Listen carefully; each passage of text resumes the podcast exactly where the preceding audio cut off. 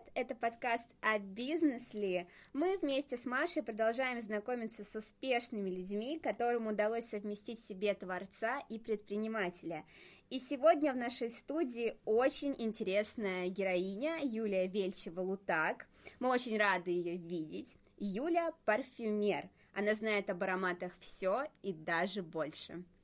Юля, привет! Ты знаешь, что наш подкаст про слияние творчества и бизнеса, и поэтому мы решили узнать, как же это все происходит у парфюмера. А, мы прям в нетерпении, в предвкушении, хотим, чтобы ты с нами поделилась по возможности всеми секретиками, поэтому что мы делаем? Мы погнали!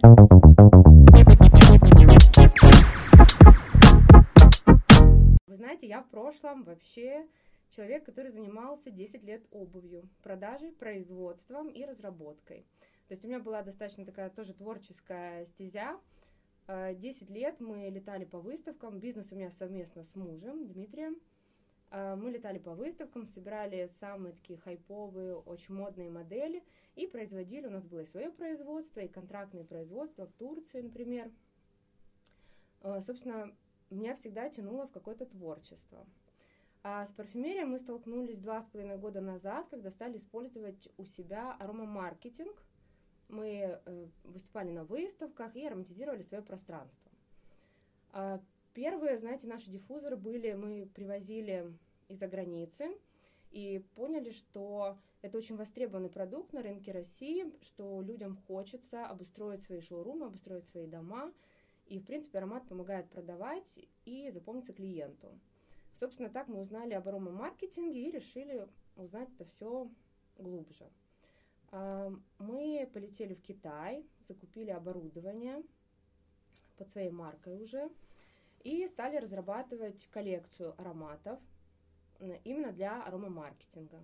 Дальше, когда мы в это все погрузились, я поняла, что нужно учиться, учиться, еще раз учиться. А, мы я проходила обучение у многих э, парфюмеров в России. Э, я так скажу, не буду называть имена, но здесь такая очень сложная э, работа, не существует каких-то определенных знаний и книг, вы даже как бы загуглите, вы не найдете очень много информации, это наработки непосредственно парфюмеров, которые годами разрабатывают ищет свои какие-то определенные связки, сочетания. И этому нужно учиться непосредственно уже у человека-мастера. Вот. Я до сих пор прохожу обучение, я всегда э, беру что-то полезное у разных парфюмеров, мы делимся опытом. Э, плюс к тому же сырье выходит э, практически там каждый сезон, выходят новые какие-то э, синтетические у нас душистые вещества, разрабатываются новые молекулы, новые фишки.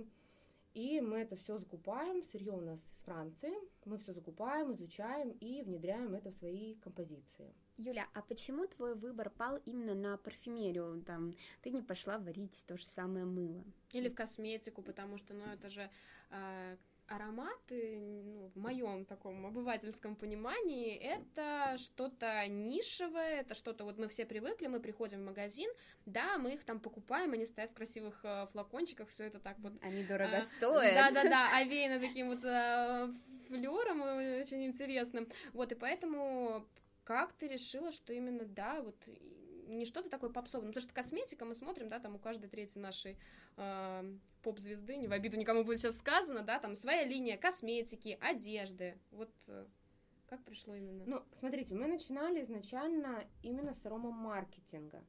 То есть э, мы вообще как бы такие маркетологи по жизни, мы любим э, упаковывать продукты, мы любим красивую картинку, и э, в России, вы знаете, около 8% по-моему, бизнесов, кто использует. Когда в Америке уже все давным-давно или в Дубае везде аромат стоит, в России это очень такая, скажем, не слишком занятая ниша, и просто хотелось нести моду в массы.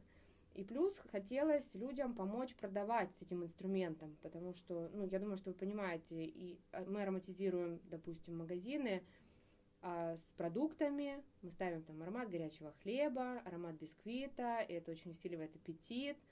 А, мы брендируем магазины, так чтобы клиент э, запоминал, вообще мог э, шоурум выделиться да, из всего этого переизбытка магазина. А, мы хотели вот как-то помочь людям, и, в принципе, мы сами кайфанули от этого продукта.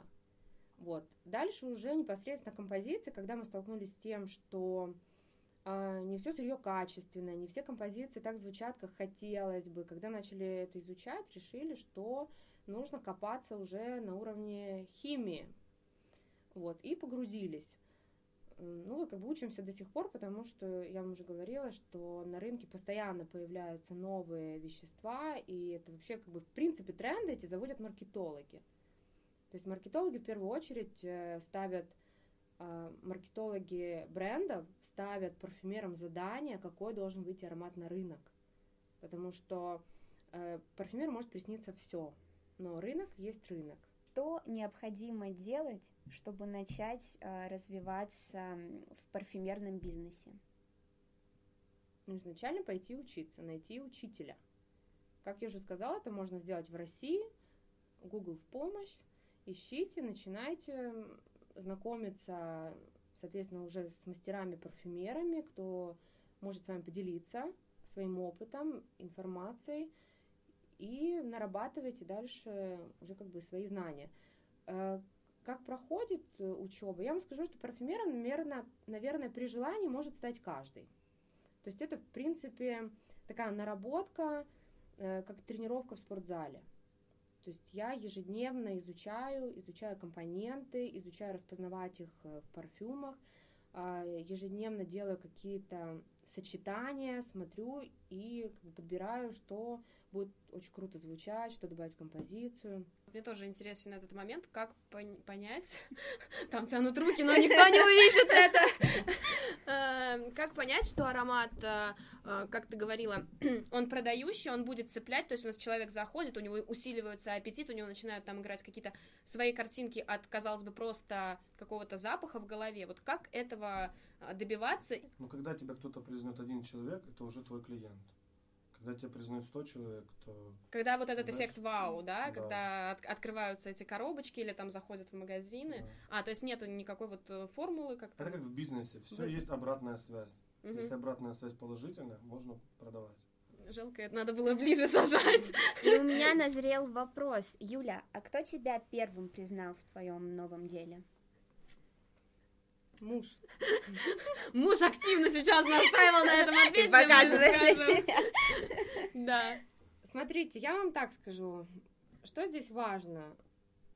У вас есть идея, у вас есть стратегия или планы, как это все воплотить в жизнь. А, вы наверняка хотите кому-то понравиться, у вас есть портрет клиента, для кого вы создаете этот аромат. Ну и, конечно же, парфюмер это художник. И когда вы рисуете эту картину, не обязательно эта картина понравится всем, но ценители обязательно найдутся. То есть здесь, конечно, не маленькую роль играет маркетинг. То есть, так как я уже сказала, кто э, участвует в разработке парфюмов да, во Франции, там, для известных брендов, э, все-таки вы должны понимать, как вы будете презентовать этот продукт. То есть люди должны получить не просто аромат, а должны получить эмоцию – они должны получить историю.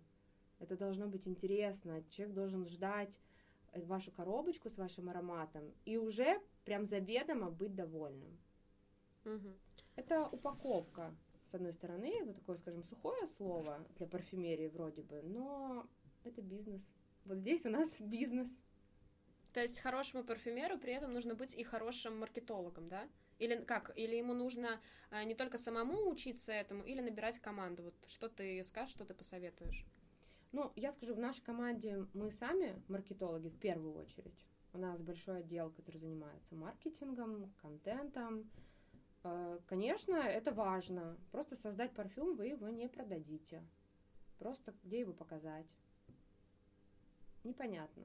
То здесь, конечно, если человек не умеет, нужно искать команду. Если же умеет и парфюм создать, и маркетинг, это вообще пушка. Мы сейчас общаемся с этой пушкой. Так, хорошо. А как тогда, то есть срабатывает в парфюмерии тоже такое же, как в любом бизнесе, какое-то сарафанное радио на начальных этапах? Или это бизнес-стратегия? Вот э, к таким немножечко сухим вопросам обратимся. Это все-таки расписано, или это, знаешь, такая художественная вот сарафанка. Я увидел картину у одного, тоже пошел, решил взять себе такую же. И так пошла-пошла база клиентов. Ну, смотрите, как мы завоевывали рынок. Мы, знаете, изначально решили искать клиентов, тех, с которыми мы хотим работать. Это было сложно, но вот мы изначально э, ароматизировали помещение оборудованием, да, с помощью оборудования. И я вам скажу, что первые наши крупные клиенты, те, которые до сих пор являются как бы нашим там, флагманом, э, это те рестораны, в которые я звонила сама, в холодную, как это называется, и напрашивалась на встречу для того, чтобы показать, что мы можем у них сделать. А, мы делали это все бесплатно на начальном этапе, для того, чтобы люди поверили, ну и, скажем так, признали, что это круто. Крутой инструмент, потому что на рынке России он не такой популярный. То есть э, сказать, что мы вам ароматизируем ресторан, у нас так пахнет едой. Очень много стереотипов, и очень сложно людям рассказать, особенно, ну, скажем, по телефону, когда вы звоните, на встречу. А, собственно, так мы заработали своих первых крупных клиентов. Дальше, конечно, уже работало сарафанное радио. Рекламу никто не отменял. Вот, мы, конечно же, настраивали рекламу на свой сайт. Э, ну и так нарабатывали. Вопрос по ароматам для дома, то, что у нас есть диффузор с палочками, это был запрос именно уже от клиента – Буквально там через 2-3 месяца они сказали, ну, оборудование это круто, это промышленные э, масштабы, а что нам дома ставить? Мы такие, блин, диффузоры с палочками. И почему у нас получился такой продукт? Мы изначально ароматизировали помещение, мы ставили оборудование и нам платили за результат. То есть сказать человеку, что, ну, простите, у вас же стоит аромамашина, а он мне говорит, а у нас не пахнет. Я говорю, ну, все равно же аромамашина работает. То есть понимаете, что так деньги никто не платит. То есть мы всегда давали результат, боролись с неприятными запахами, брендировали, создавали определенную атмосферу или там усиливали аппетит. И когда стал вопрос производства диффузоров с палочками, то есть мы столкнулись, что на рынке есть такой продукт, который просто стоит и не пахнет. Непонятно, для чего продукт. И ну, здесь уже как бы вступает, конечно же, экспертность э, мы обучались, мы вникли как раз-таки уже в химию, в растворы и так дальше, и создавали изначально продукт, который дает результат. У нас до сих пор в Инстаграм на страничке написано «реально пахнут на весь дом». Я просто не знаю, какую придумать литературную вменяемую фразу, чтобы красиво рассказать о том, что мы даем результат, но именно эта фраза характеризует наш продукт. Вот, реально пахнут на весь дом. У нас нет ни одного аромата в линейке, который не пахнет. Именно за счет этого у нас просто сумасшедше растет аудитория, нас репостят, нас всегда упоминают, потому что люди получают то, за что платят. Вот мне очень интересно, как послушать ароматы через Инстаграм. Я еще понимаю, там, когда ты продаешь одежду, обувь, ты можешь на нее посмотреть. А вот как быть с ароматами? Ну, это наша фишка, можно так сказать. Вообще, изначально, когда мы продавали, а, даже я отвечала в директ на сообщения голосовыми сообщениями, и я описывала аромат. То есть как он будет звучать, он легкий, с ноткой такой, передает там то-то, подойдет для такой-то такой вам комнаты, напомнит там о чем-то. И человек уже как бы я слушала. Обычно а, я накидывала 3-4 описания, мне говорили, ой, вы так вкусно рассказываете, все хочется. То есть это, наверное, такое интуитивное. Конечно, мы э, спрашиваем предпочтения, клиента, раскладываем этот парфюм по нотам, то есть, в принципе, можно найти э, в интернете, допустим, раскладки парфюмов, даже если мы не знакомы, допустим, с этим брендом, э, и уже по нотам примерно подобрать. То есть первый вариант, он, скажем, всегда немножечко ну, существует такая вероятность, что не подойдет. Я всегда шучу, отправить его в ванную, да, пусть там живет, если он не подойдет. Но 99% мы всегда попадаем в точку. Плюс у нас есть такой бонус, мы даем пробники уже при покупке, и дальше уже человек э, тестирует и подбирает на последующую покупку. Причем у меня есть девочки, которые, знаете, как э, собирали наклейки, помните, там Барби или еще что-то, прям Мгм. собирают Я их арома- продавала. все ароматы, и прям делают мне потом фотоотчет, высылают все там 35 ароматов из линейки Каури, уже у нее собраны. Ну, прям такой, знаете, ну, прикольная такая штука. А когда ты создаешь ароматы, ты сама играешься с какими-то своими предпочтениями, что тебе нравится, знаешь, как вот э, художник. Вот этими красками буду рисовать, вот этими. Или же ты все-таки отталкиваешься не от своих каких-то вот этих вот творческих амбиций, назовем их так, а от э, некого маркетинг-хода, когда ты знаешь, что вот сейчас я вот это выпущу. я, может, не люблю там, не знаю, какой-нибудь э, аромат ваниль, но я знаю, стрельнет, девочки все любят, поэтому выпущу. Ну, мы, безусловно, смотрим на потребность рынка. Конечно, нельзя создать продукт, который никому не нужен. Ну, то есть нет смысла. Конечно, мы изучаем рынок, мы изучаем э, востребованность аромата, но ароматов тысячи, просто, наверное, миллионы, не знаю, сколько уже создано ароматов. И у нас линейка для дома насчитывает, по-моему, сейчас 37 или 38 ароматов. То есть понимаете, что это не так много, но основные какие-то направления эти ароматы закрывают. А, сезонность, конечно же, праздничная. У нас была линейка новогодняя, которую мы прям создавали для Нового года. Это глинтвейн, имбирный пряник, елка, мандарин, чтобы это было вкусно и празднично. А, весенняя сейчас у нас линейка вышла. То есть, конечно же, мы делаем как новую коллекцию, ну и какие-то у нас такие уже прям локомотивы, наши базовые ароматы есть, которые уже клиент любит. А, Плюс э, есть что-то мы выводим, если оно, например, ну, не пошло, скажем прямо. А, Но первые наши ароматы, они были как раз-таки, это э, были пожелания наших клиентов из аромамаркетинга. Вот прям нам, как бы говорили, давали обратную связь, чего бы хотелось, похоже на то, чем мы ароматизируем, поставить дома, и мы именно под этот рынок уже как бы под эти потребности разрабатывали.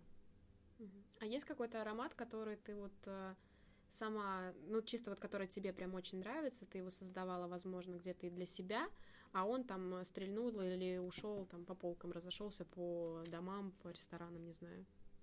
Ну да, есть, конечно, есть такие эксклюзивные сочетания. А, Но вот сейчас мы работаем над линейкой парфюмов уже для себя, уже не для дома. Мы планируем, что это будет 5-7 ароматов, и выйдут они у нас осенью. Это уже будет прям полноценный парфюм, и прям очень необычные сочетания. Опять же, мы все-таки ориентируемся и на рынок, и нам хочется вообще, в принципе, этой линейкой, этими пятью-семью ароматами закрыть все потребности женщин. То есть сегодня я романтичная, за- завтра я ветреная, здесь у меня вечерний выход в свет и так дальше. То есть я прям хочу так, чтобы человек собрал свой как бы такой парфюмерный гардероб. Вот у него есть пять ароматов, и он знает, что ему больше ничего не надо.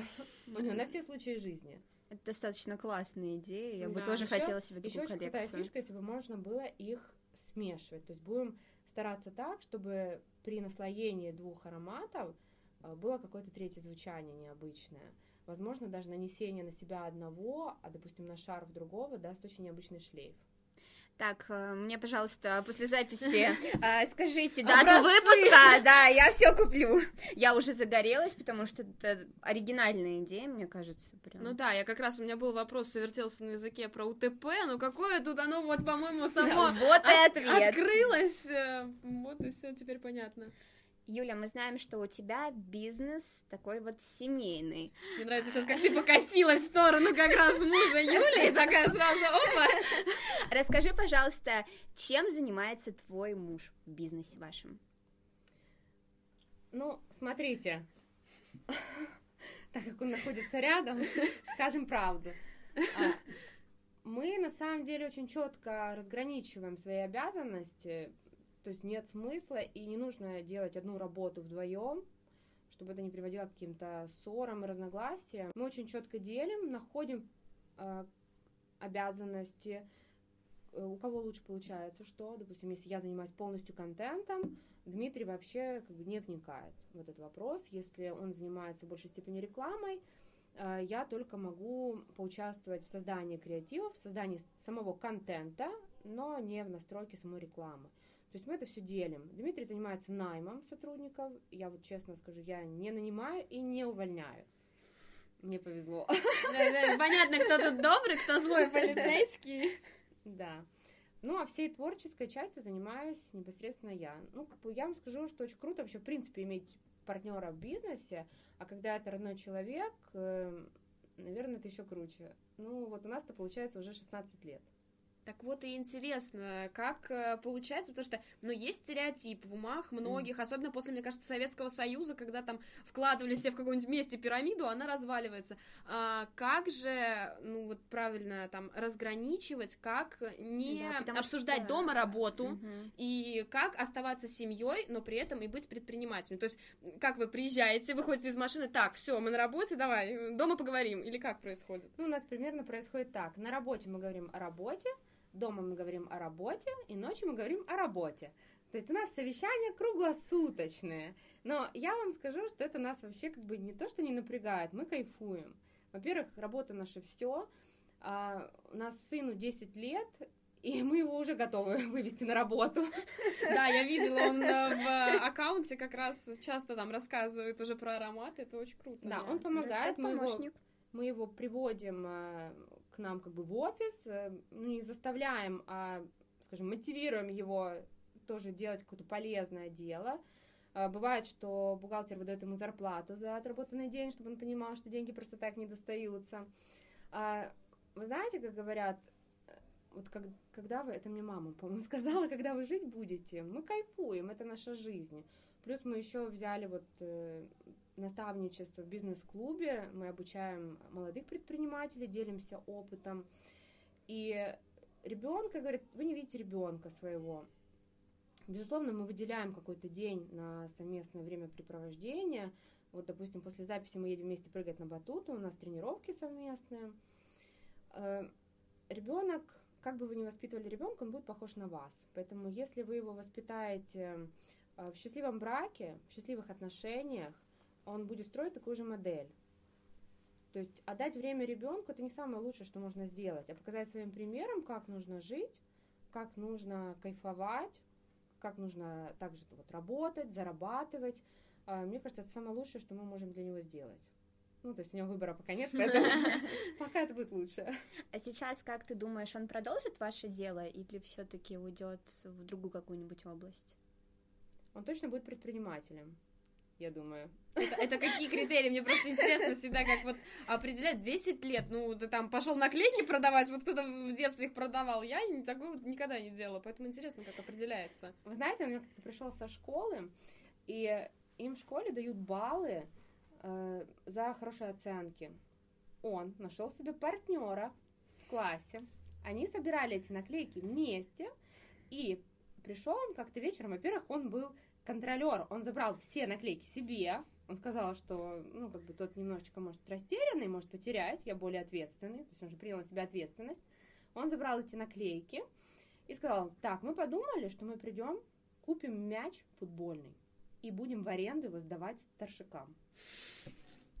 Вот, бизнес-модель в 9 лет. Это в прошлом году он нам пришел и выдал вот свой бизнес-план. Мы, конечно, ну, поддержали, сказали, да, супер. Все равно, по-моему, деньги потратили они эти наклейки на что-то другое, но не суть. У него в голове все равно что-то срабатывает. Ну, в любом случае. Ну, то есть мы, конечно, будем помогать, но на самом деле лучшая помощь, если 18, мы его просто выгоним. А, это хорошая модель такая. Я просто по такой же живу, и мне всегда э, было интересно, когда ты смотришь на своих ровесников 18 лет, и как бы ты уже привыкаешь работать сам на себя, и то, что все, родители тебе сказали пока-пока, и я помню, что вот 18 лет, когда мне мама говорит, ну если ты хочешь что-то, то, Маш, ну все, ты много чего хочешь, э, давай сама. Вот, и мне было странно, что, типа, блин, а ребятам дают деньги, а как так? А сейчас уже понимаешь, э, что это действительно нужно, это действительно хороший принцип. Ну, я надеюсь. Нет, но вот, вот в этой истории а, я бы хотела отметить, у меня почему-то такой сразу триггер в голове. Действительно, ты вот говорила о том, что модель семьи, она закладывается у ребенка в голове, и он будет похож на родителей. Тут, по-моему, прям похоже. Один мальчик такой немножечко может что-то потерять, ну, то есть это у меня была почему-то отсылка, как творческая мама, да, вот ты сказала, что ты больше все-таки про творчество. А Дмитрий, он все-таки больше так э, про э, структуру, про бизнес. Вот, и мне показалось, что очень тоже, да?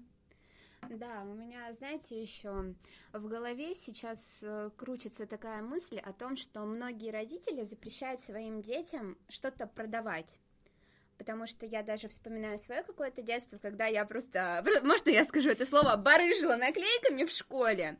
А другие мои там одноклассники или ребят помладше или постарше говорили, ты что, нельзя, нам родители запрещают. И меня всегда это удивляло, ну а что такого? Как бы это мои наклейки, я их продаю.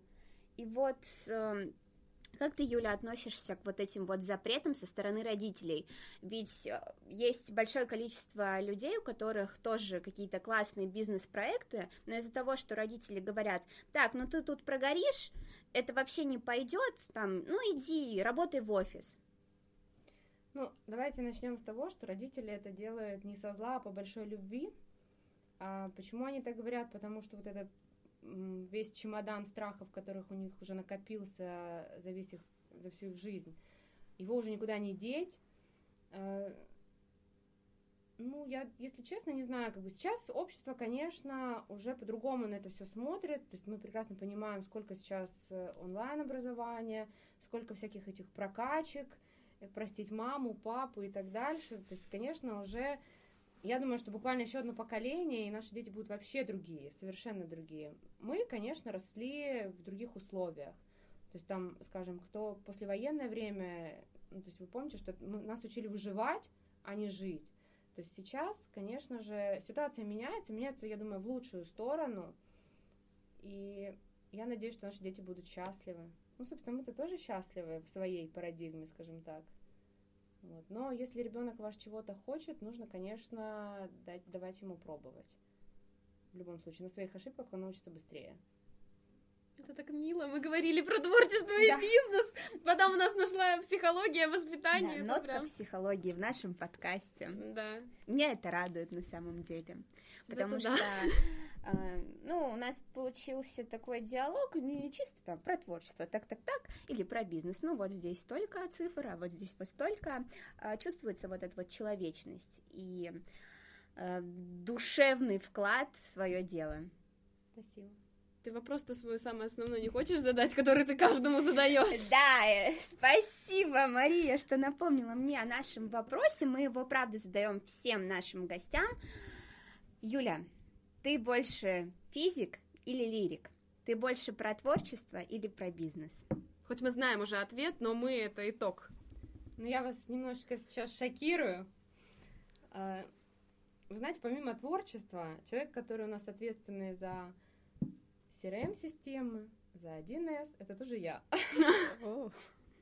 Вот. То есть как-то так получается, во мне уживается двое, наверное то есть и творческая сторона. Я вам скажу, что парфюмерию очень э, много значит аналитический склад ума, потому что нужно не просто выучить, не просто рисовать, а понимать, запоминать и, наверное, в какой-то степени еще и просчитывать. Я уже не говорю о том, что записывать формулы, нужно дружить с цифрами и правильно рассчитать, но изначально очень много строится на логике. Поэтому вот во мне как-то уживаются этих двое. Вот так. А никто одеяло не перетягивает? Или это, знаешь, так э, в какой-то момент сейчас э, будет моя творческая сторона, а потом в нужный включается рациональная. Да, кого такая... больше все-таки? Ну, на процент. На один. Ну, я думаю, что творчество, конечно, нам это приятнее. У меня есть такое слово не очень хорошее. Давай. Шиложопить хочется всем. Очень хорошая, будет в анонсе. Я пополнила свой словарный запас. Э, я не знаю, что ты будешь говорить. У нас новый герой на записи, ты такая... Хорошо. Вот. Системность это штука, конечно, которую нужно в себе поддерживать и воспитывать, э, особенно когда это касается денег. То есть творчество это все прекрасно, но деньги нужно уметь считать. Хорошо.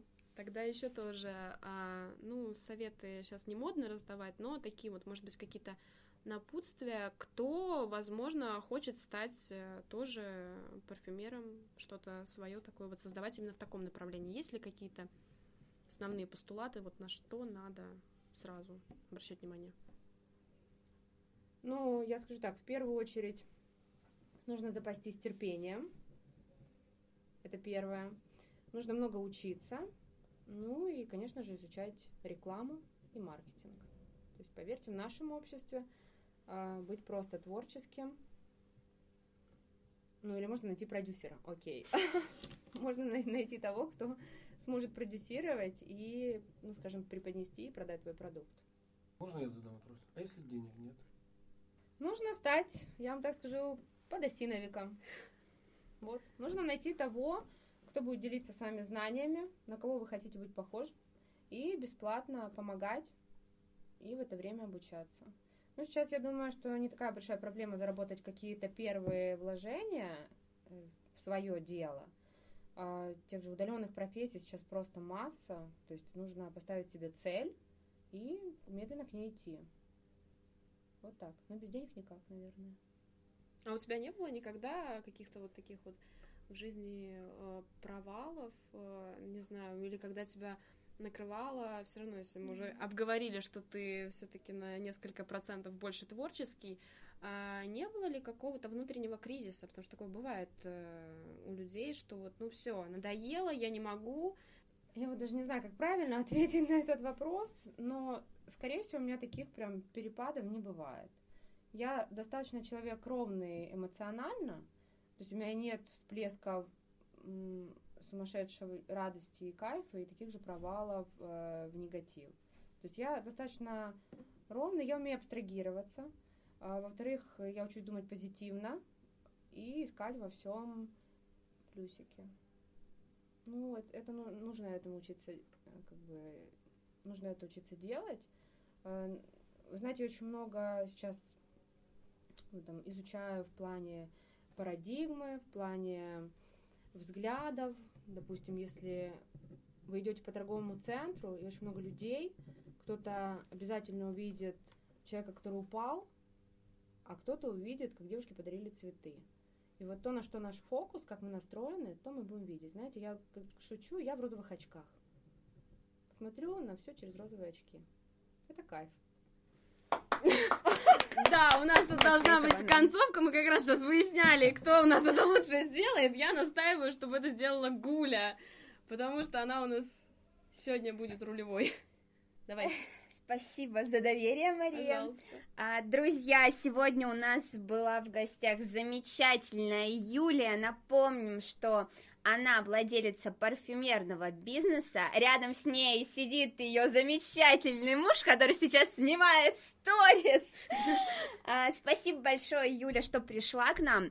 У меня просто после нашего разговора родилось столько идей. Я хочу попробовать вашу линейку. Я же сказала, что я буду записывать, когда у вас все это выйдет.